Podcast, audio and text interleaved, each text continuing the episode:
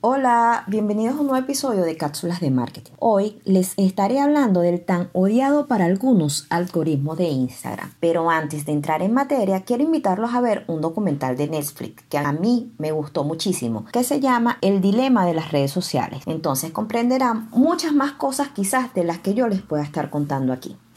Esto es Cápsulas de Marketing, el podcast.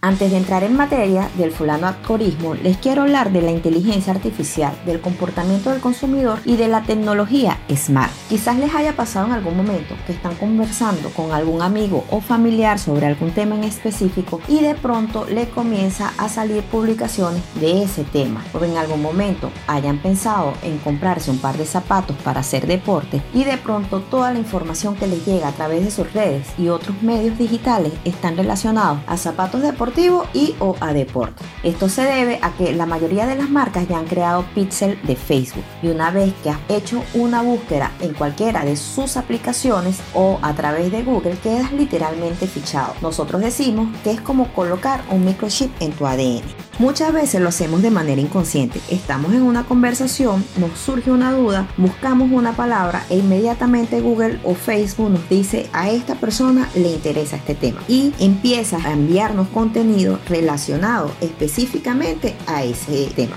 Igual pasa con cada búsqueda que realizamos a través de Google.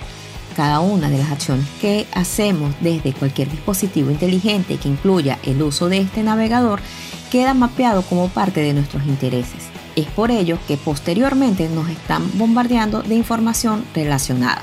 A mí me gusta compararlo con Skyner. ¿Se acuerdan? Aquella perversa máquina de Terminator, pues es algo muy similar. Hay casas donde la tecnología prevalece y utiliza Alexa como asistente diario para hacer actividades sencillas como encender la luz, el televisor, encender la cafetera y automáticamente Google en este caso se va cargando de esa información donde cuando a ti se te olvida alguna tarea, él automáticamente te lo puede recordar. Eso es parte de los beneficios que nos da la inteligencia artificial. De este tema se ha hablado mucho y existen tendencias tendencias en pro y en contra. Lo importante aquí es hacer que la tecnología juegue a nuestro favor y no todo lo contrario. Hace unos años atrás hubo un comercial japonés donde la casa tenía tanta tecnología inteligente que era el acompañante ideal para una persona que vivía sola. Lo malo de esto es que nos acostumbramos tan rápido a la comodidad que se nos olvida pensar y nos volvemos dependientes. Además que comenzamos a ser personas muy introvertidas y cada día tenemos menos necesidad de interactuar con amigos y familiares. Entonces, ojo, hay que tener mucho cuidado. Cápsulas de marketing. Píldoras digeribles sobre el mundo del mercadeo digital. Volviendo al documental de Netflix, una de las cosas que conversaba con mi familia es cómo influían las redes sociales en el comportamiento de la juventud y cómo está generando según algunos problemas de comunicación, trauma y agresión en los jóvenes. Sin embargo, como profesional del área, no puedo negar que puede influir, pero definitivamente todo va a depender de la educación que le demos a nuestros hijos en casa. Y voy a poner el ejemplo más sencillo. Me invento que alguna vez han escuchado de Billy Gates. Si no lo saben, él es el padre de la internet. Él aún lee sus libros en físico y sus hijos no disfrutaron de la tecnología hasta que tuvieron la edad suficiente para comprenderla. Y como aquí estamos creando contenido educativo, les invito a conocer un poco de qué es y cómo funciona exactamente el algoritmo de Instagram. Lo primero que debemos saber es que el algoritmo está basado en estudios de neuromarketing de cómo ha evolucionado el comportamiento del consumidor y cómo se comportan los nuevos consumidores. Instagram está constantemente realizando pruebas en beta para validar que todo lo que el consumidor actual o todos los usuarios que utilicen la aplicación están haciendo y crea gráficas de desarrollo para su tecnología. En estos días, un buen amigo me comentaba él engañaba al algoritmo de Instagram haciendo ciertas acciones como interactuar con su comunidad, generar contenido de valor, comentarios a otras cuentas. Y entonces pensé, ¿y no es eso exactamente en lo que se basa las redes sociales? Las redes sociales nacen con la necesidad de generar comunicación entre personas que se conocieran o no, creando comunidades virtuales que compartían algún tipo de información y se comentaban entre sí. Y eso exactamente es lo que quiere Instagram que sigas haciendo ahora. Bien, como marca hay muchas cosas que puedes hacer para que Instagram te tome en cuenta y tengas una mayor visibilidad entre tu comunidad. Lo primero que quiero comentarte es que debes invertir tiempo para hacer visible tu cuenta. Es importante que interactúes con otras cuentas, des likes, comentes de forma genuina, hagas conversaciones, generes conversaciones en tus contenidos, crea contenido de valor como tutoriales, información de interés que tu comunidad guarde y pueda revisar cuando tenga dudas. Utiliza imágenes propias, aunque no lo creas, a medida que utilizas fotos tuyas o de tus productos,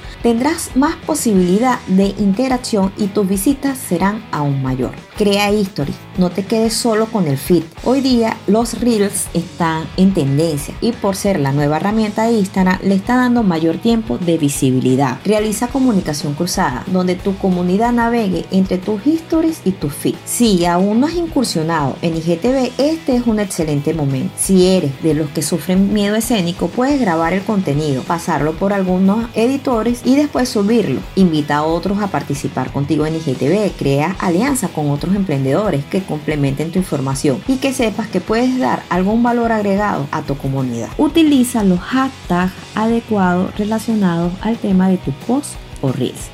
Recuerda que la etiqueta es una manera de buscar exactamente lo que necesito. Utiliza palabras clave que hagan clic con tu comunidad.